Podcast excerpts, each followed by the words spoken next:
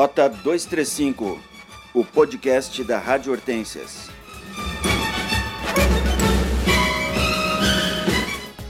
Começa no dia 27 deste mês as obras de revitalização do Largo Joaquina Rita Bier em Gramado. Na primeira etapa serão executados os sanitários e acessos ao Centro de Cultura Arno Michaelsen. Conforme a secretária Carmen Piazzi do Planejamento, análise da água e do lodo, bem como o projeto estrutural da passarela da Avenida Borges de Medeiros já estão em andamento. Esperamos pelo resultado da análise da água e do lodo, determinante para o início das demais etapas, pois então saberemos se a remoção poderá ser feita pela canalização pública ou necessariamente por caminhões, explica a secretária.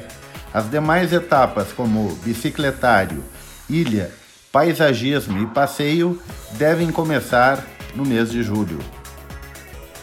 Um homem de 27 anos está em estado grave depois de ser atingido pelo fogo em uma casa de Fondi no último sábado em Gramado. Uma explosão na cozinha foi o que motivou o incêndio no restaurante La Casa de Fondi por volta da meia-noite, conforme o Corpo de Bombeiros de Gramado. De acordo com a corporação, a explosão aconteceu no momento em que Lucas Augusto Albarello manuseava o richô do aparelho de fundir dentro da cozinha. Lucas teve 80% do corpo queimado. Foi levado ao Hospital São Miguel e ainda na madrugada foi transferido para o Hospital de Pronto Socorro em Porto Alegre, onde está na UTI no setor de queimados. Ele chegou a sofrer duas paradas cardíacas, mas foi reanimado. Além do funcionário, outras quatro pessoas que estavam no restaurante ficaram feridas no acidente. A Câmara de Vereadores de Gramado informa que está em recesso parlamentar até o dia 14 de fevereiro. A primeira sessão da casa após este período ocorrerá no dia 17 de fevereiro. O recesso é providencial para a bancada do Partido Progressista que na última sessão votou contra dois projetos que resultariam em melhorias de infraestrutura urbana para Gramado. A respeito disso, o jornalista Hilton Miller, em sua coluna no Jornal de Gramado da última sexta-feira, retratou bem o que aconteceu. Disse Hilton: Nunca na história deste gramado ocorreu uma sessão como a de segunda-feira, dia 13. Foi um ato inédito os vereadores, todos do Progressistas, saírem escoltados por policiais militares, temendo a reação de parte da plateia que protestava contra a rejeição de dois projetos de lei do Poder Executivo. A construtora PRG registrou em 2019 o seu maior resultado em oito anos. Confiante no mercado imobiliário de Gramado e Canela, a PRG acaba de adquirir três áreas em Gramado e Canela para a construção de novos empreendimentos, com investimentos que vão a 60 milhões de reais.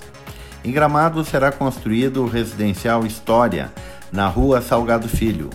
O empreendimento de 3.900 metros quadrados terá 33 apartamentos de um e dois dormitórios, além de três lojas.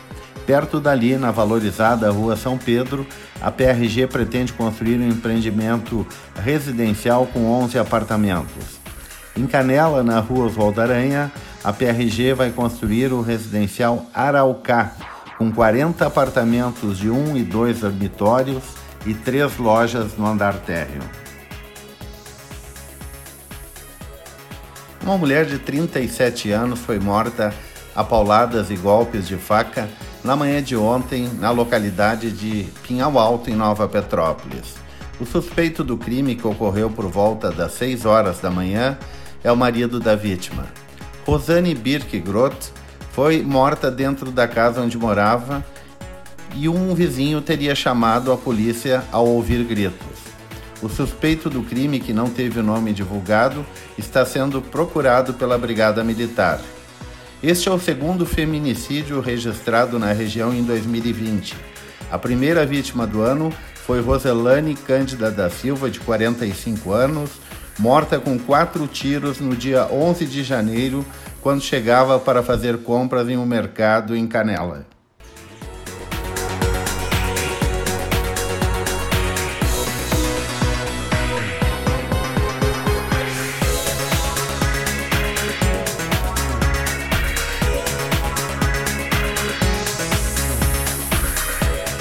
Rota 235, o podcast da Rádio Hortências.